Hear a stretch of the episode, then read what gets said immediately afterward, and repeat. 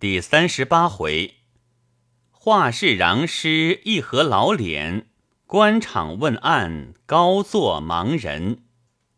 只见他的下款是：“无下雪于江丽醉笔，时同客姑苏台畔。”我不禁暗暗顿足道：“这张画可糟蹋了。”然而当面又不好说他，只得由他去吧。此时德全叫人买了水果来醒酒，等他画好了，大家吃西瓜，旁边还堆着些石榴、莲藕。吃罢了，雪鱼取过一把团扇，画了鸡蛋大的一个美人脸，就放下了。德全道：“要画就把它画好了，又不是杀强盗示众，单画一个脑袋做什么呢？”雪鱼看见旁边的石榴，就把团扇上也画了个石榴，又加上几笔衣褶，就画成了一个半截美人，手捧石榴。画完就放下了，道：“这是谁的？”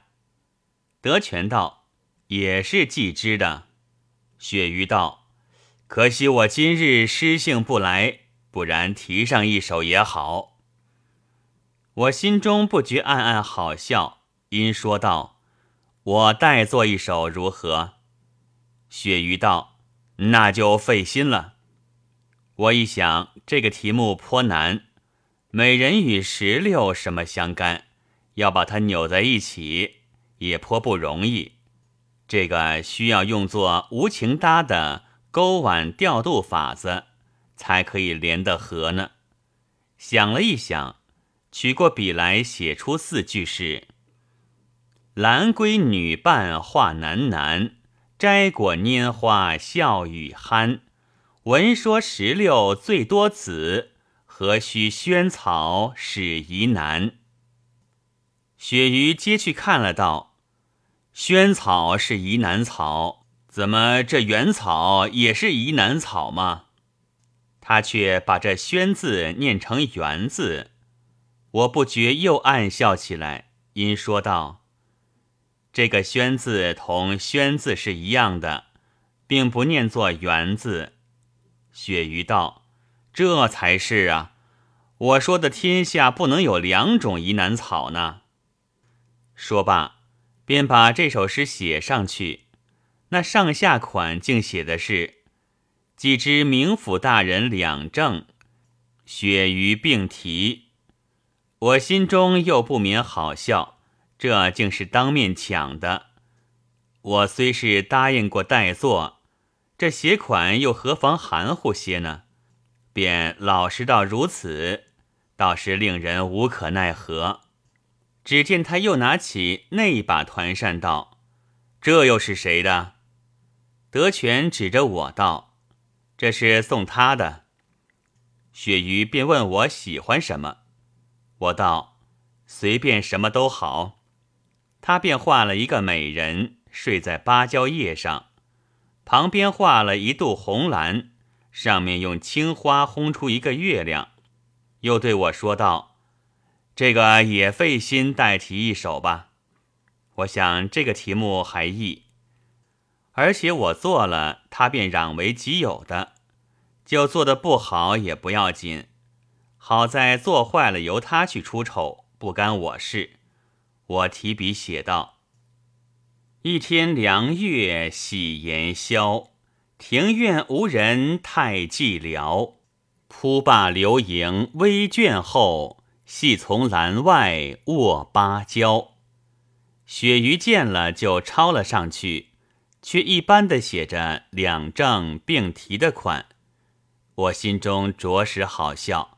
只得说了两声费心。此时德全又叫人去买了三把团扇来。雪鱼道：“一发拿过来都画了吧。你有本事把苏州城里的扇子都买了来，我也有本事都画了它。”说罢，取过一把，画了个浔阳琵琶。问题什么款？德全道。这是我送同事金子安的，写子安款吧。雪鱼对我道：“可否再费心提一首？”我心中暗想，德群与他是老朋友，所以向他做无厌之求。我同他初会面，怎么也这般无厌起来了，并且一做了就攘为己有，真可以算得显脸的了。我因笑了笑道：“这个容易。”就提笔写出来。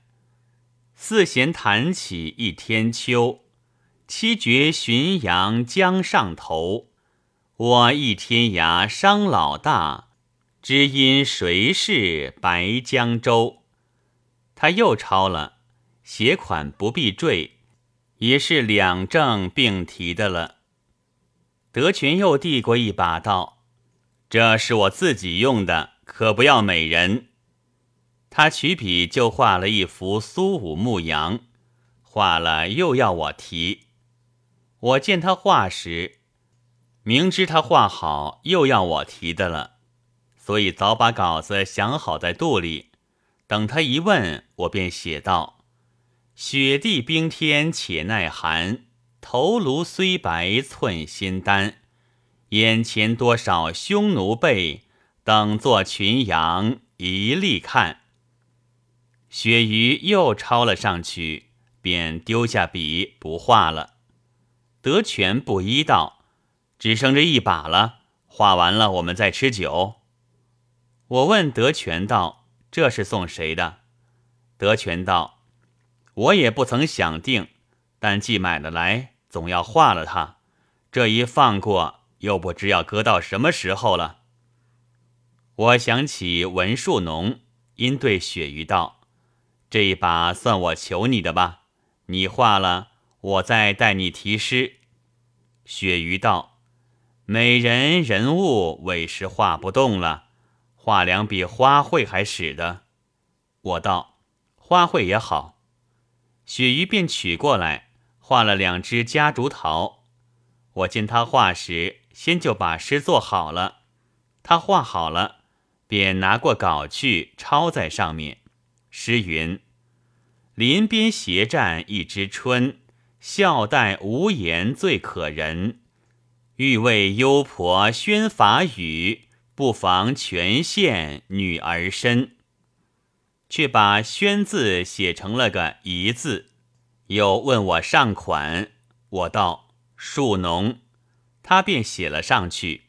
写完，站起来伸一伸腰道：“够了。”我看看表时已是五点半钟，德全叫茶坊去把藕切了，炖起酒来，就把藕下酒。吃到七点钟时，茶房开上饭来，德全叫添了菜，且不吃饭，仍是吃酒，直吃到九点钟，大家都醉了，胡乱吃些饭，便留鳕鱼住下。次日早起，便同到养育巷去，立了租折，付了押租，方才回站。我便把一切情形写了封信，交给站里账房，代交信局，寄与寄之。及至中饭时，要打酒吃，谁知那一坛五十斤的酒，我们三个人只吃了三顿，已经吃完了。德全又叫去买一坛，饭后央及鳕鱼做向导，叫了一只小船，由山塘摇到虎丘去逛了一次。那虎丘山上不过一座庙，半山上有一堆乱石，内中一块石头同馒头一般，上面赞了“点头”两个字。说这里是生公说法台的故址，那一块便是点头的顽石，又有剑池二仙亭、真娘墓，还有一块吴王试剑石，是极大的一个石卵子，截作两段的，同那点头石一般，都是后人附会之物，明白人是不言而喻的。不过，因为它是个古迹，不便说破它去杀风景。那些无知之人便啧啧称奇，想来也是可笑。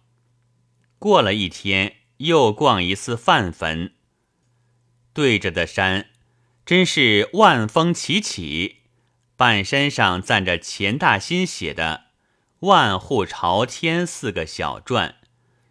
又逛到天平山上去，因为天气太热，逛过这回便不再到别处了。这天接到季之的信，说电报已接到，主宿寻定房子，随后便有人来办事，云云。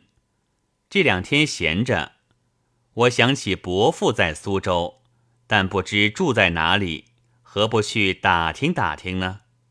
他到此地，无非是要见府台、见藩台。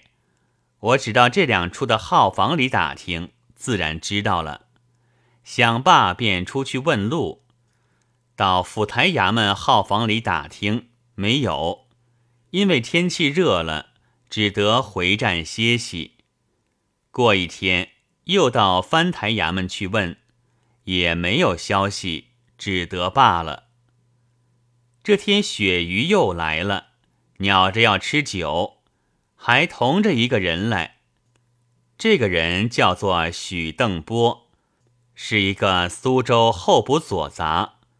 相见过后，我和德全便叫茶坊去叫了几样菜，买些水果之类，炖起酒来对吃。这位许邓波，倒也十分风流倜傥。不像个风尘俗吏，我便和他谈些官场事情，问些苏州吏治。邓波道：“官场的事情有什么谈头？无非是靠着澳元与及运气罢了。所以官场与吏治本来是一件事。晚近官场风气日下，官场与吏治变成东西背驰的两途了。”只有前两年的谭中丞还好，还讲究些励志；然而又嫌他太亲细事了，甚至于卖烧饼的摊子，他也叫人逐摊去买一个来，每个都要记着是谁家的。他老先生拿天平来逐个称过，捡最重的赏他几百文，那最轻的便传了来，大家申斥。我道。这又何必呢？未免太琐屑了。邓波道：“他说这些烧饼，每每有平民买来抵饭吃的，重一些是一些。做买卖的人只要心平点，少看点利钱，那些平民便受贿多了。”我笑道：“这可谓体贴入微了。”邓波道。他有一件小事，却是大快人意的。有一个乡下人挑了一挑粪，走过一家衣庄门口，不知怎样把粪桶打翻了，溅到衣庄的里面去，吓得乡下人情愿带他洗，带他扫，只请他拿水拿扫帚出来。那衣庄的人也不好，其他是乡下人，不给他扫帚。要他脱下身上的破棉袄来开，乡下人急了，只是哭求。当时就围了许多人观看，把一条街都塞满了。恰好他老先生拜客走过，见许多人，便叫差役来问是什么事。差役过去，把一个衣装伙计及乡下人带到轿前，乡下人哭诉如此如此。他老先生大怒，骂乡下人道：“你自己不小心，弄龌龊了人家地方。莫说要你的破棉袄来开，就要你试干净，你也只得试了，还不快点开了去？”乡下人见是官吩咐的，不敢违拗，哭哀哀的脱下衣服去开。他又叫把轿子抬进衣庄门口，亲自督看。衣庄里的人洋洋得意，等那乡下人开完了，他老先生却叫衣庄伙计来吩咐：在你店里取一件新棉袄赔还乡下人。”衣庄伙计稍微迟疑，他便大怒，喝道：“此刻天冷的时候，他只得这件破棉袄御寒，为了你们弄坏了，还不应该赔他一件吗？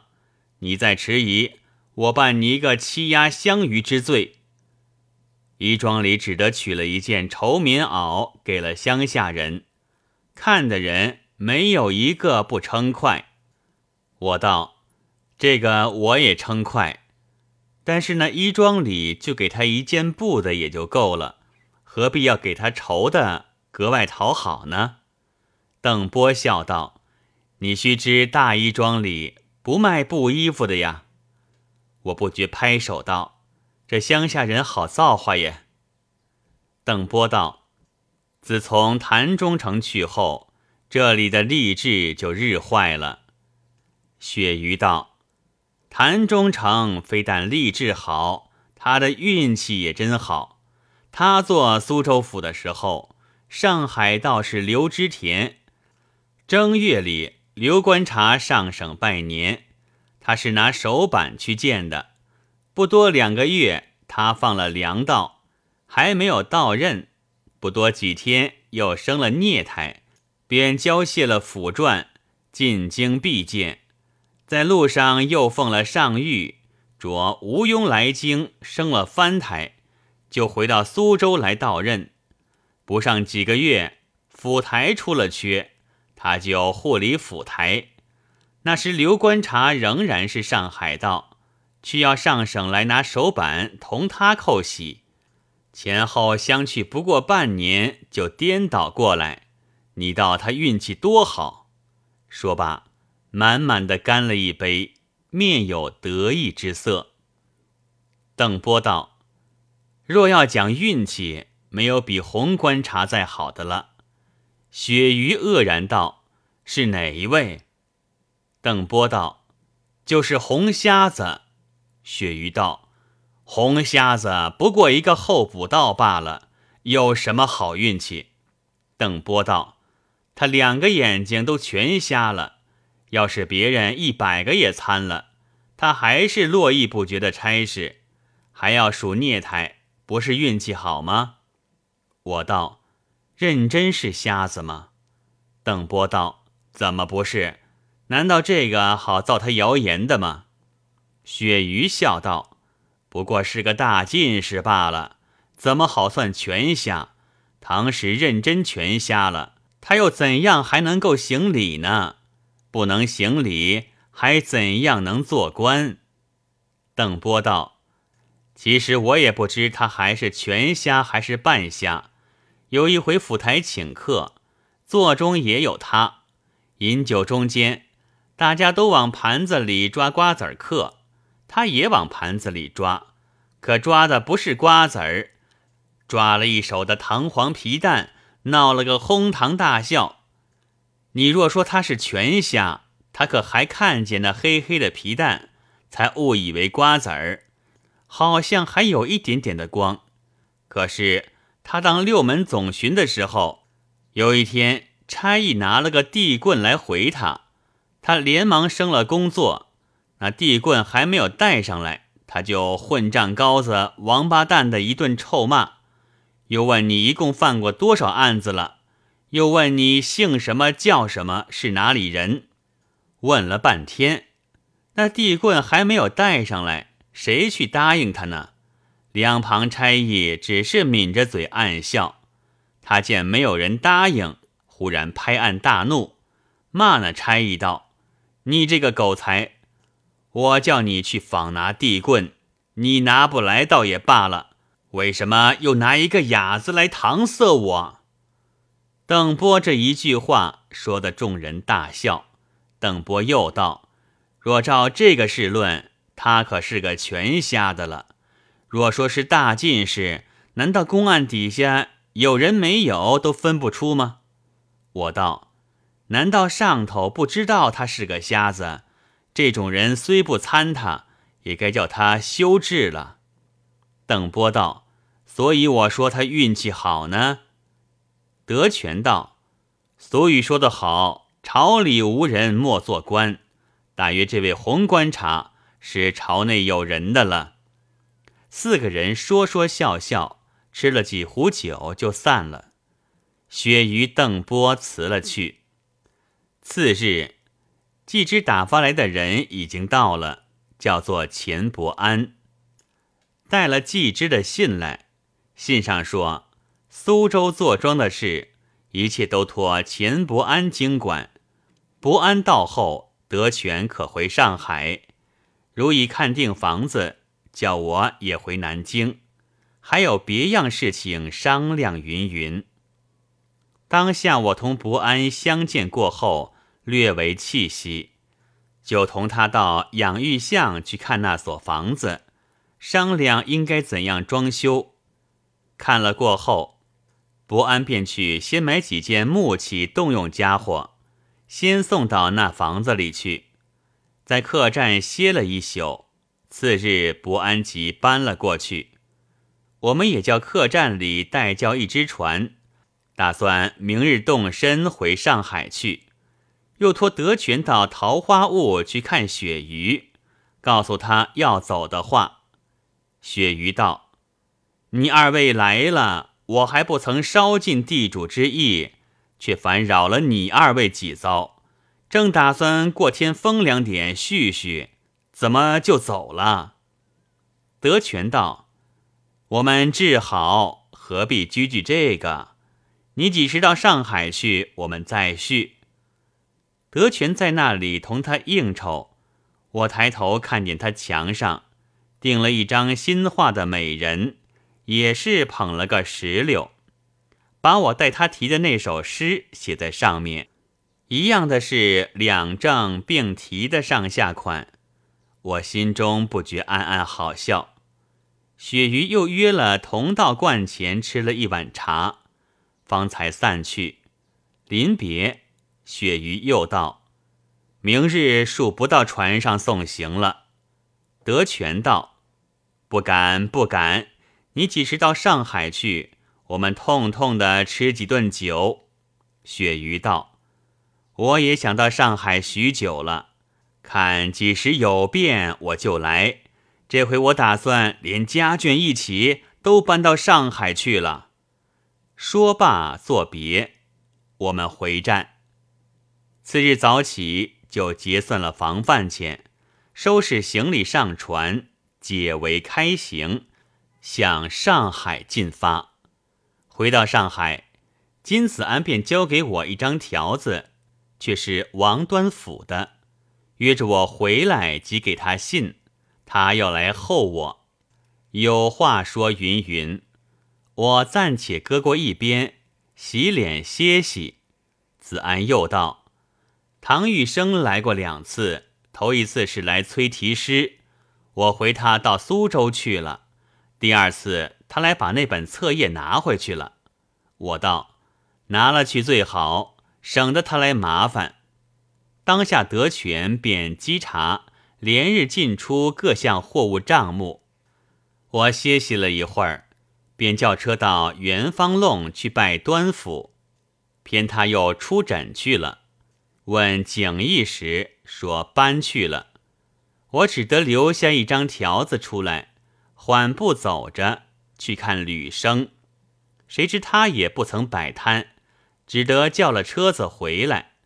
回到号里时，端府却已在座，相见已毕。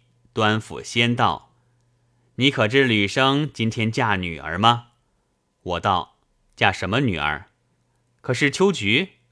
端府道：“可不是，她恐怕又像嫁给黎家一样。”夫家仍只当她丫头，所以这回她认真当女儿嫁了。那女婿是个木匠，倒也罢了。他今天一早带了秋菊到我那里叩谢，因知道你去了苏州，所以不曾来这里。我此刻来告诉你景逸的新闻。我忙问，又出了什么新闻了？端府不慌不忙地说了出来，正是。